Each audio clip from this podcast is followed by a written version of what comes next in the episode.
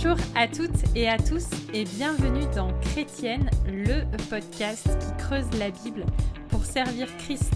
Je suis Aurélie Bricot et je suis ravie de vous accueillir en compagnie de ma fidèle co-animatrice Angie Velasquez Thornton. Comment est-ce que tu vas, Angie, aujourd'hui? Ça va très bien, merci. Euh, tout le monde se porte bien, on est en bonne santé. Euh, je remercie le Seigneur. Et vous, comment va, comment va la famille Bricot Oh, c'est génial de retrouver le rythme de l'école, des cours, tout ci, tout ça, de pas avoir les enfants tout le temps avec soi, même s'ils sont formidables et incroyablement merveilleux et que c'est les meilleurs enfants du monde entier de l'univers, euh, c'est quand même euh, bien que chacun ait un petit peu ses activités euh, de, de, prédilection. Bref, mhm. même si c'est le pire mois de l'année, c'est comme ça, on est pas mal. c'est un peu chargé, mais ça va. Mes enfants, ma fille aînée est toujours contente de reprendre l'école. Elle, elle aime l'été, mais elle aime retourner au rythme de l'automne, à ses amis. Euh, elle n'aime pas l'école en soi, mais elle hmm, aime le social de l'école. Donc pour elle, c'est toujours la joie de rentrer à l'école. Alors, Angie, aujourd'hui, on va parler de théologie biblique. Pourquoi est-ce que tu avais envie de nous parler de théologie biblique? Mhm. C'est une grande passion pour moi. Je viens d'enseigner euh, il y a quelques semaines, euh, au mois de mai, j'avais enseigné ce sujet à, l'atelier de Sola sur l'enseignement textuel et on se focalisait sur le livre de, des psaumes.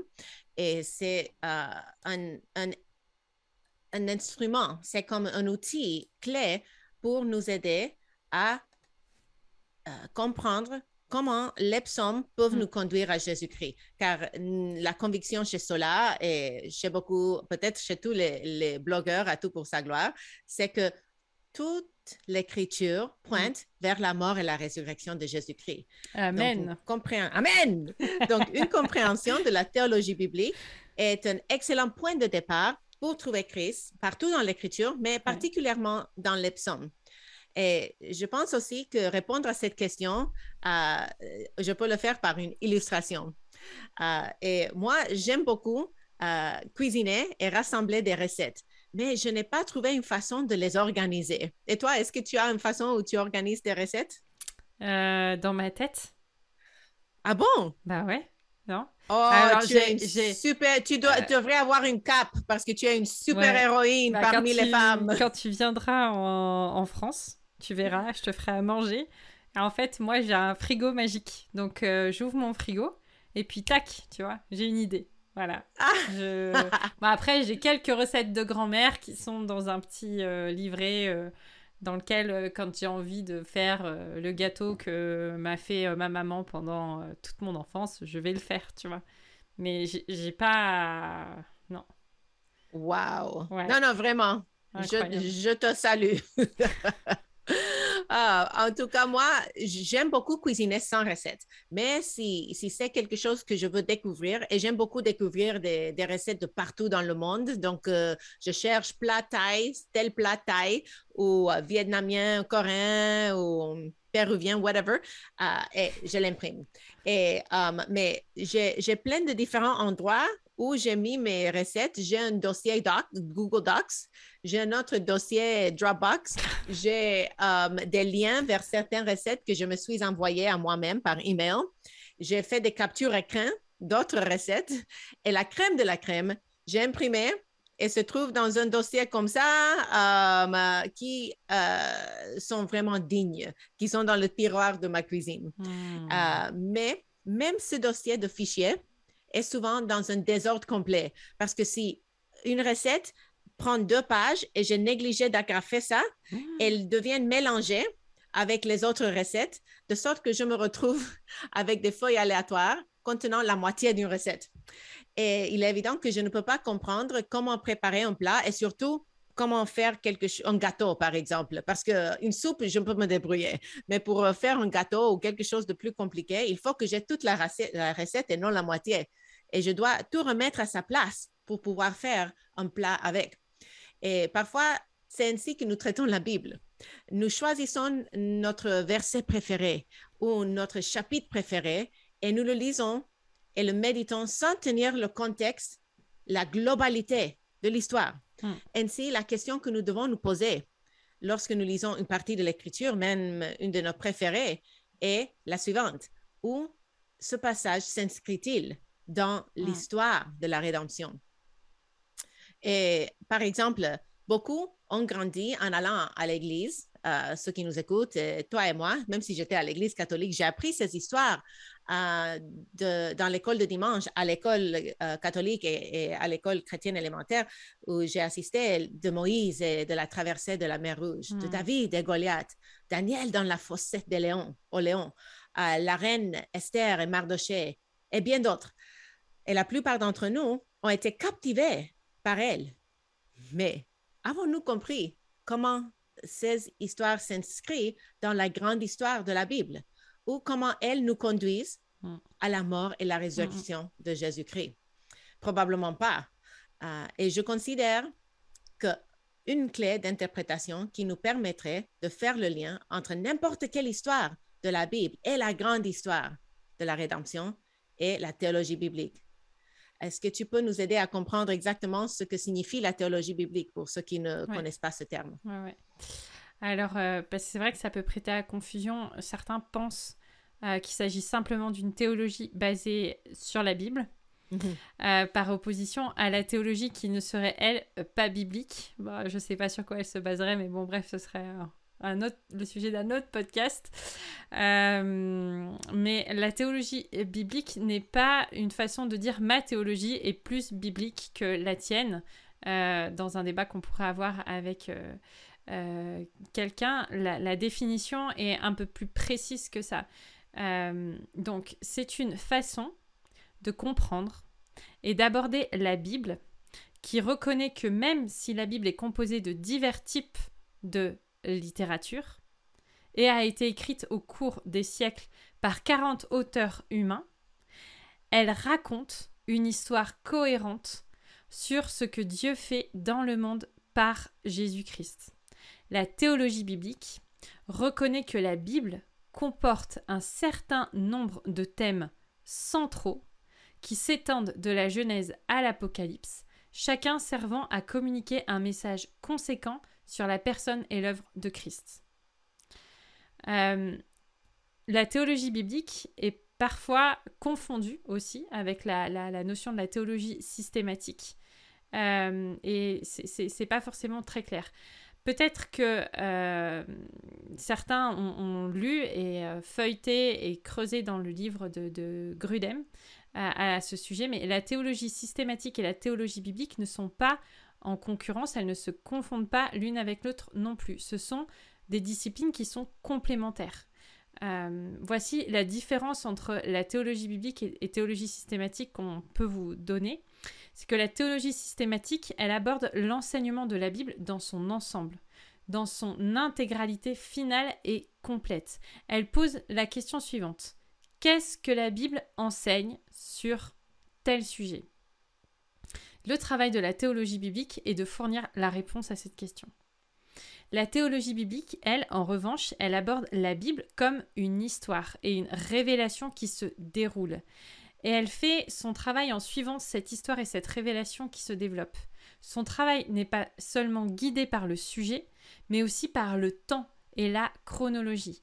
Comment l'histoire ou un thème particulier se développe et se déploie dans le temps. Il observe et examine la grande histoire et sa trame progressive et prête attention à la manière dont chaque livre de la Bible y contribue. Elle remarque les thèmes abordés en cours de route qui sont repris par les auteurs ultérieurs et développés plus avant. Elle remarque les concepts en développement, les schémas de pensée, les symboles ou les images, les commencent, qui commencent pardon, peut-être par une signification suggestive, mais qui sont ensuite remplis d'une signification plus profonde. Fin de la parenthèse et de la définition. Mais ce qu'il faut retenir, c'est que la théologie biblique, c'est une manière de, de sonder les Écritures et de, prendre du recul euh, sur un, passage précis et d'avoir une vue d'ensemble de d'où vient le message biblique, jusqu'où il va et où est-ce qu'on se situe dans cette grande frise chronologique euh, par rapport à un, sujet en question? Donc la théologie biblique, elle se construit sur elle-même à mesure que Dieu se révèle progressivement dans les Écritures. Mhm, merci.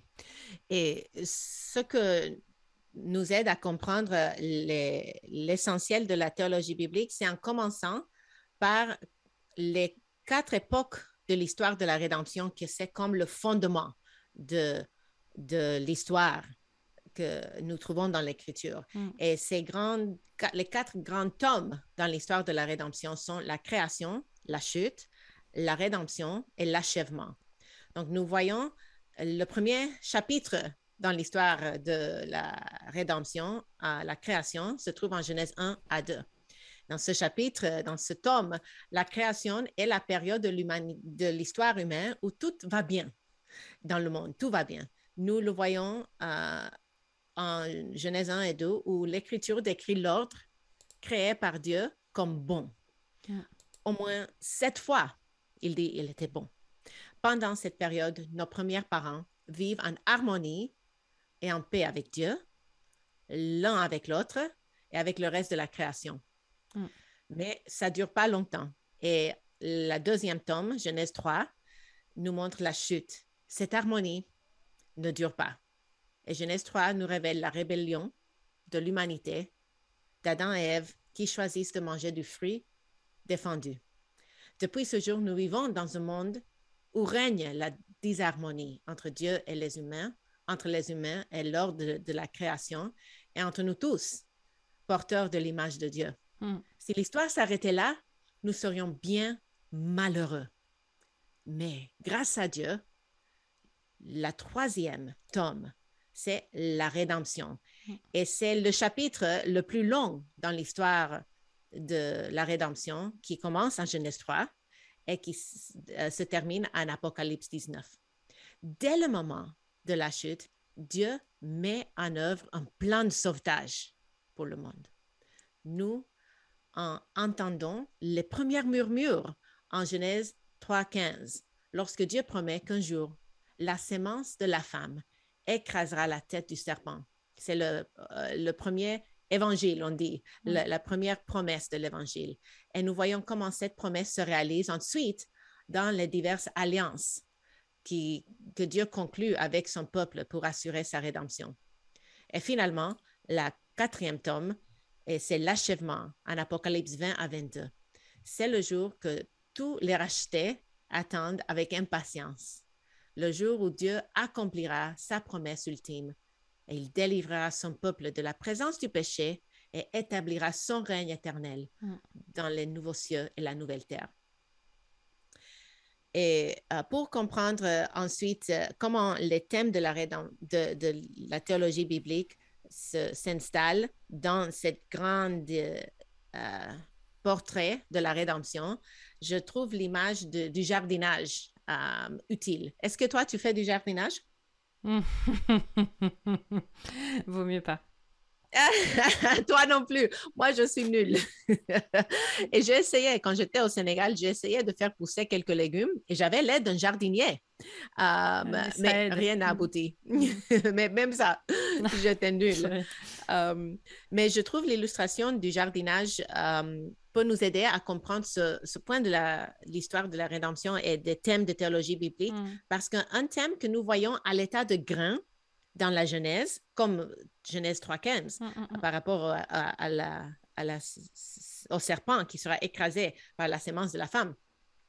Ce thème peut devenir un jeune pouce dans l'Ancien Testament et atteindre sa pleine maturité seulement des siècles et des siècles plus tard, peut-être avec l'avènement de Jésus-Christ ou avec son retour euh, ultime. Donc la question que beaucoup pourraient euh, se poser, et comment sommes-nous censés découvrir ces thèmes de théologie biblique et de les suivre, de suivre leur trajectoire à travers l'histoire de la rédemption?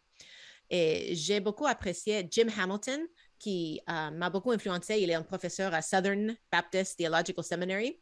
Et la réponse euh, qu'il donne, euh, il dit que ça réside dans la lecture de la Bible à la manière de Jésus. C'est assez Mm. simple.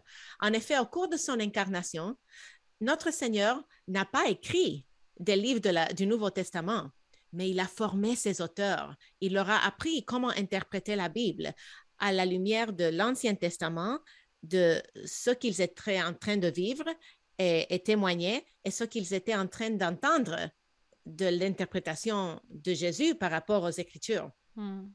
Et lui-même, Jésus, en tant qu'être humain, humainement parlant, a, par- a appris comment interpréter la Bible de Moïse et des prophètes. Hmm. Ainsi, lorsque les auteurs du Nouveau Testament ont mis la plume sur le parchemin, ils ont appliqué ces principes d'interprétation qu'ils avaient appris de Jésus. Hmm. De plus, ils nous ont laissé un exemple de la manière d'inter- d'interpréter nous-mêmes les Écritures. Est-ce que tu pourrais partager quelques exemples de théologie biblique? Il y a 20, 20, 20, 20 thèmes principaux. 21 thèmes que as fait une petite liste, là, une petite checklist, c'est pas mal. Alors, il y a le thème de la bénédiction et de la malédiction, le thème de la vie, de la mort et de la résurrection, le thème de pur, impur, saint, le thème lumière, obscurité. Après, il y a celui de la création, de la nouvelle création. Après, il y a celui du mariage de l'épouse et de l'époux. Ensuite, il y a famine, manger, boire, faire un festin. Après, les questions de la nudité, du vêtement. On a aussi un thème sur l'exode, l'exil, la terre promise. Un thème sur la descendance. Un thème sur l'opposition et la délivrance. Un thème sur la fécondité et la stérilité. Un thème sur la souffrance et la gloire. Celui sur le jardin et le désert. Celui sur le tabernacle, le temple, la, la demeure. Celui sur l'image de Dieu, l'idolâtrie celui sur les gentils, les nations. Euh, on a aussi le thème sur le roi et le royaume, le thème sur le salut et le jugement, le thème sur l'agneau, le sacrifice, le substitut, et le thème sur euh, prêtre, sacerdoce. Et euh, c'est vrai que l'une des façons de découvrir le développement de ces thèmes et de nous familiariser avec ces catégories est de garder les yeux ouverts sur elle lorsque nous lisons et étudions la Bible. Alors peut-être au début vous vous dites ouais mais c'est un petit peu barbare, ça va me déconcentrer de ma lecture, euh, m'empêcher de me focaliser sur euh, le point central du texte, etc. Mais ça va vous donner un petit peu une perspective. C'est comme euh, si d'un coup vous mettez vos, des lunettes 3D. Euh, d'un coup, vous allez voir des, des, perspectives qui vont sembler différentes, et puis il y a des petites cloches qui vont sonner dans vos oreilles, et vous allez faire ding ding ding. Ah tiens, ça ressemble à quelque chose avec euh, l'aide d'une application biblique, on peut aussi euh, euh, taguer les versets, les classer par thème, avec des, des, codes couleurs. Il y a plein de trucs qu'on peut faire. Ça, ça, nous aide aussi à, à, mémoriser, à structurer notre pensée. on peut avoir aussi un carnet de notes. Enfin, il y, a, plein de solutions pour essayer de, regrouper un petit peu les choses et d'avoir une perspective différente. Euh, sur nos lectures. Mais une fois qu'on commence à voir ces thèmes, en tout cas, euh, après, vous allez voir, ça va vous sauter aux yeux. C'est assez flagrant. Euh, ça m'a fait ça, d'ailleurs, hier, sur, en préparant un autre podcast où je me suis dit, c'est quand même drôle de voir tous tout, tout les sons de cloche qu'il y a entre... bref, je vais pas le dire. Voilà. Ah, boum, surprise. Gardons le suspense. Ta, ta, ta, ta, le suspense. C'est bien dit. Uh, et on va con concrétiser ça un peu. Uh, faisons par exemple l'exemple du thème de la famine et du festin. Et peut-être j'ai choisi ce thème parce que je rafoule. je rafoule, raffole de la je nourriture. Raffole de la nourriture. je raffole. Aïe, aïe, aïe, aïe, ah. aïe. Bah ouais, je vois Donc... que tu as des recettes de cuisine de tout partout dans ton ordinateur. Euh... C'est ça. Um, donc, si on prend d'abord l'idée de la famine, la Bible a beaucoup à dire sur ce thème. Pensons aux différents passages des Écritures qui parlent de la famine au nombre de fois où mm. euh, des personnages importants dans l'histoire de la rédemption doivent migrer à cause de la famine. Abraham euh, descend en Égypte dans Genèse 12 à cause d'une famine.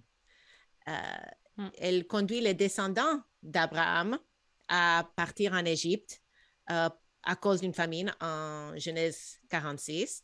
Et c'est aussi ce qui pousse Elimelech à emmener sa famille à Moab à Ruth 1. Et c'est seulement trois exemples parmi beaucoup. Hmm. Il y a Deutéronome aussi 28, 23, 24 qui nous aide à comprendre un peu mieux euh, le principe euh, biblique euh, sur la famine. Ce passage parle des bénédictions et des malédictions liées à la fidélité ou à la désobéissance par rapport à l'alliance que Dieu a conclue avec son peuple. Et un élément de cette malédiction est la famine. et on lit d'ailleurs dans le psaume 107, les versets 33 à 34, ceci. Il change les fleuves en désert et les sources d'eau en terre desséchée, le pays fertile en pays salé, à cause de la méchanceté de ses habitants. On voit bien ici que la famine décrite est directement liée à l'infidélité à l'alliance de Dieu, et la faim et le manque physique renvoient à la faim et au manque spirituel. On voit par exemple dans Amos 8 au verset 11, Voici, les jours viennent, dit le Seigneur l'Éternel, où j'enverrai la famine dans le pays, non pas la disette du pain et la soif de l'eau, mais la faim et la soif d'entendre les paroles de l'Éternel. On voit bien que souvent, dans les Écritures, les réalités physiques sont destinées à nous orienter vers des réalités spirituelles. Mhm, tout à fait. Et si on pense maintenant à l'inverse, au festin, nous voyons par exemple en psaume 34, verset 9, que ça dit Sentez et voyez combien l'Éternel est bon. Heureux l'homme qui cherche en lui son refuge. On a déjà mentionné ce verset mm. dans le podcast qu'on a fait sur Psaume 34, mais ça vaut la peine de le mentionner dans cette discussion de, ce thème. Et comme j'avais dit, ça peut échapper au premier coup d'œil en français, mais en anglais, ce verset dit littéralement goûtez et voyez combien l'Éternel est bon. Euh, ce psaume invite ses auditeurs à bannir la crainte du monde, hmm. à embrasser la crainte de l'Éternel et à se régaler en lui et prendre refuge en lui. Et dans le même psaume, au verset 11, euh, David utilise une imagerie similaire pour décrire la, disposition gracieuse de l'Éternel quand il dit Les lionceaux éprouvent la, la disette et la faim, hmm. mais ceux qui cherchent l'Éternel ne sont privés d'aucun bien. Et psaume 23, qui est très connu, et verset 5 dit, Tu dresses devant moi une table en face de mes adversaires. Tu oins d'huile ma tête et ma coupe déborde. Hmm. Ce psaume commence par une image de berger, mais le verset 5 introduit une image différente, celle d'un roi conquérant qui prépare un festin pour ses vaisseaux, invité d'honneur dans sa maison. Une fois encore, une image physique nous renvoie à la réalité plus grande de la coupe débordante de la bénédiction spirituelle de Dieu. Et en tant que croyants dans la Nouvelle Alliance, quand nous lisons ce mot coupe, nous nous, jouissons de cette bénédiction spirituelle hmm. que nous avons en Christ, la, le pain de vie, tout en anticipant le futur festin spirituel que nous partagerons en tant qu'épouse de Christ dans la nouvelle création à, lors du repas de noces de l'agneau. Et je pense que cette coupe, si nous pensons au fait que Jésus a bu la coupe amère de la colère de Dieu afin que nous puissions avoir la coupe débordante de sa grâce, cet thème saute à nos yeux maintenant et, nous remplit de, d'adoration. Et nous en avons parlé dans, euh, dans la série sur les psaumes et nous avons fait que effleurer le sujet maintenant dans ce thème, mais j'espère que ça vous donne le goût d'aller chercher plus loin. Hmm, tout à fait. On pourrait aussi euh, détailler un petit peu, par exemple, le thème de la bénédiction et de la malédiction, qui est un autre thème assez euh, central dans, dans, dans, la parole. On a par exemple le psaume 1, qui est un psaume de sagesse qu'on a aussi étudié euh, dans notre premier podcast sur, sur les psaumes. Ce psaume 1 qui met en lumière la voie de la justice ainsi que la voie et les bienfaits d'y marcher. versets 1 et 2 qui disent Heureux l'homme qui ne marche pas selon le conseil des méchants, qui ne s'arrête pas sur la voie des pécheurs, et qui ne s'assied pas en compagnie des moqueurs, mais qui trouve son plaisir dans la loi de l'Éternel, et qui la médite jour et nuit. Il est ensuite mis en contraste, ce passage-là, avec les méchants. Euh, verset 6, car l'Éternel connaît la voie des justes et la voie des pécheurs mène à la ruine. Le psalmiste continue à développer ce contraste entre les bienheureux et les méchants dans le psaume 2 et il conclut au verset 12 avec une invitation à choisir la vie plutôt que la mort, la bénédiction plutôt que la malédiction, un baiser plutôt que la colère. Il dit ceci Baisez le Fils de peur qu'il ne s'irrite et que vous ne périssiez dans votre voie, car sa colère est prompte à s'enflammer.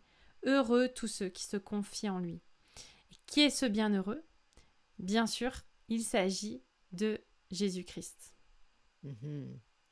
Et euh, ce qui est traduit par heureux en français est, traduit en anglais par béni. Mm. Euh, donc, euh, ça ressort plus en anglais, mais le mot peut euh, a les deux significations. Donc, parfois, euh, en français, on peut manquer le sens de béni, mais aussi en anglais, on peut manquer le sens de, de la félicité de celui qui marche dans les voies du Seigneur. Hmm. Mais en tout cas, ce thème est, est, um, clair. Euh, et un autre thème que j'aime méditer, c'est celui du tabernacle, temple ou demeure, que l'on trouve dans les psaumes, par exemple, 42 et 43. 43. Et tout comme le psaume 1 et 2 qu'on vient d'effleurer, euh, psaume 42 et 43 forment une unité littéraire. Ce sont deux psaumes de lamentation qui contiennent des phrases et des idées répétées l'un dans l'autre, y compris le thème que nous examinons. Donc, pour vous donner un peu une, idée du contexte, euh, le, le psalmiste est un lévite, car le titre dit des fils de Corée. Mm. Et il semble être dans une sorte d'exil loin du temple où il servait. Et le verset 7 nous indique qu'il se trouve en Jordanie, qui est au nord d'Israël. Et si on regarde ce repère géographique à l'esprit, euh, cela peut nous, aider à comprendre euh, la profondeur de sa lamentation à la lumière de, sa local, de, son emplacement. Mm. Et plusieurs versets dans ce psaume parlent de la présence de Dieu, de sa demeure, de son temple, de son tabernacle ou de toute autre figure de style qui pourrait y faire allusion. Et dans le verset 5 de chapitre 42, de psaume 42, ça dit, Je me rappelle avec effusion de cœur quand je marchais entouré de la foule et que je m'avançais à sa tête vers la maison de Dieu, où, au lieu des cris, au milieu des cris de joie euh, et des actions de grâce, d'une multitude en fait, et quand je lis cela à la lumière de Christ, je ne peux m'empêcher de penser au dimanche des rameaux, lorsque Christ est entré dans Jérusalem, accompagné des cris du peuple qui recevait le roi. Surtout à la lumière du lien avec Christ dans le verset suivant. Psaume 42, verset 6 dit, Pourquoi t'as battu mon âme et j'ai mis tu au-dedans de moi? Hmm. Et ce verset est cité où euh, on en fait allusion dans la, la veille de la mort de notre Seigneur, il fait allusion à ce verset en Jean 12, 27, mais aussi dans les, évangiles synoptiques, quand il dit par exemple en Jean, Maintenant mon âme est troublée, et que dirais-je Père, délivre-moi de cette heure. Mais c'est pour cela que je suis venu jusqu'à cette heure. Hmm. Donc Jésus a prononcé ces paroles le jeudi soir de la semaine sainte alors qu'il célébrait la Pâque avec ses disciples. Et au verset 11, le psalmiste écrit, Mes os se brisent quand mes persécuteurs m'outragent en me disant sans cesse, Où est ton Dieu? Et est-ce que on peut entendre un écho de ce psaume dans la vie de Jésus? Évidemment. Mm. Cela me rappelle en tout cas les moqueurs qui lançaient des insultes à Christ alors qu'il était suspendu à la croix.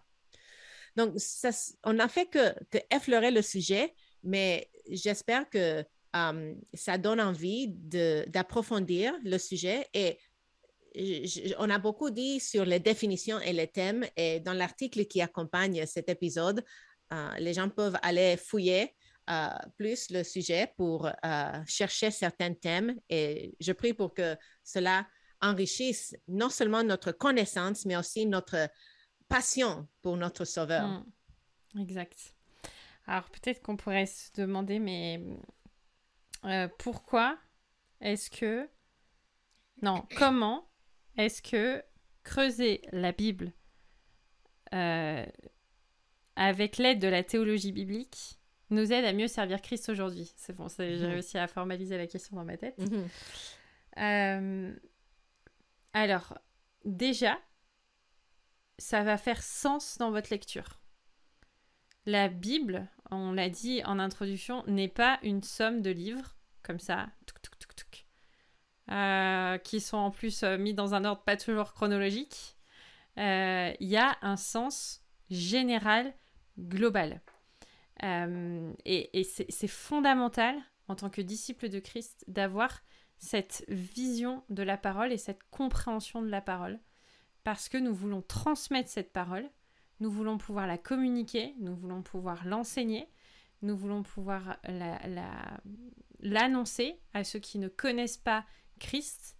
Et c'est vrai que parfois, euh, j'ai pas envie de dire le doute, mais le, le- le débat, il peut tomber autour de la Bible. Ouais, mais la Bible, euh, c'est compliqué à comprendre, la Bible, c'est un vieux livre, la Bible... Enfin, il y a, plein de contestations sur la parole, et plus vous allez la connaître, plus vous allez pouvoir faire des ponts entre euh, des passages euh, et, avoir cette vision en 3D, 4D, 5D, euh, comme vous voulez, plus vous allez être apte à pouvoir la, transmettre.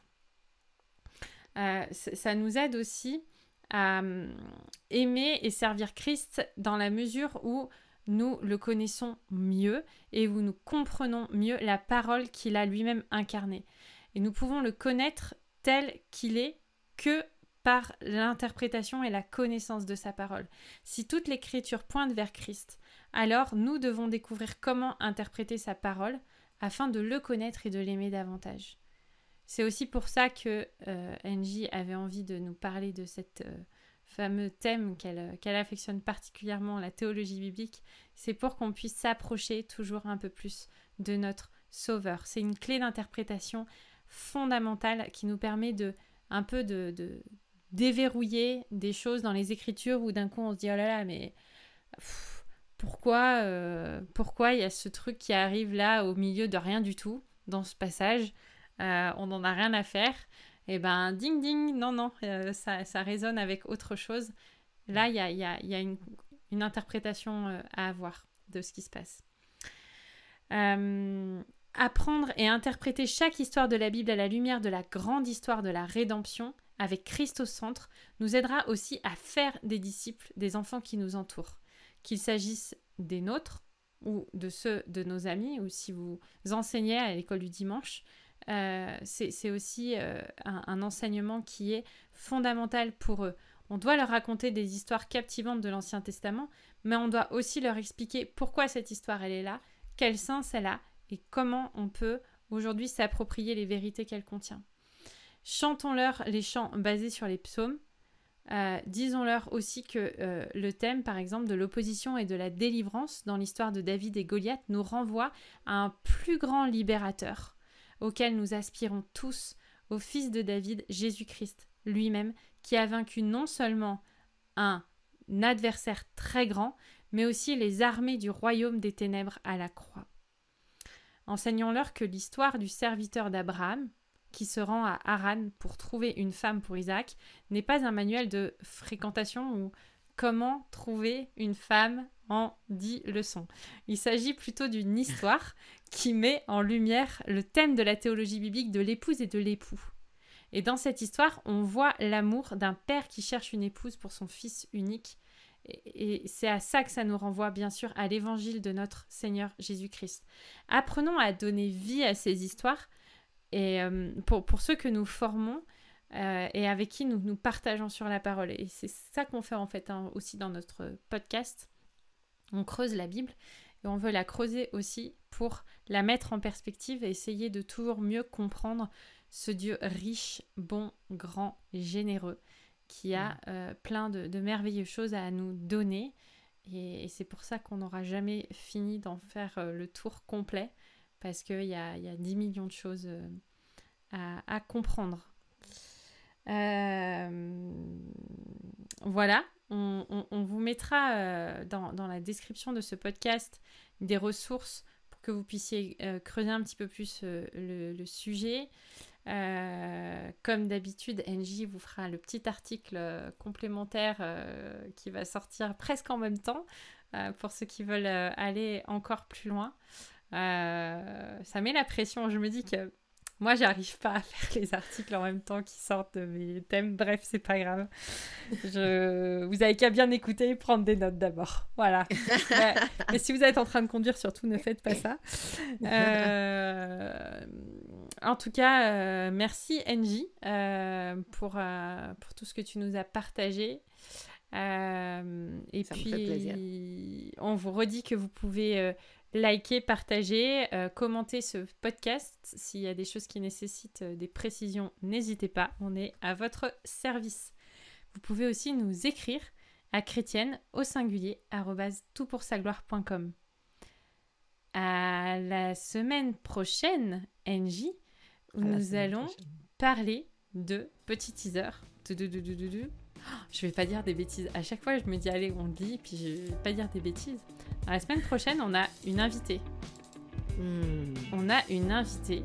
Euh, on vous dit pas le, son nom. Bref, on a une invitée et on va parler avec elle euh, de la dépression. Euh, c'est un sujet qu'on avait à cœur d'aborder. Donc on va réfléchir un petit peu à tout ça. Donc restez connectés. Mardi prochain, le nouveau podcast de Chrétienne sortira. Bonne semaine, Angie.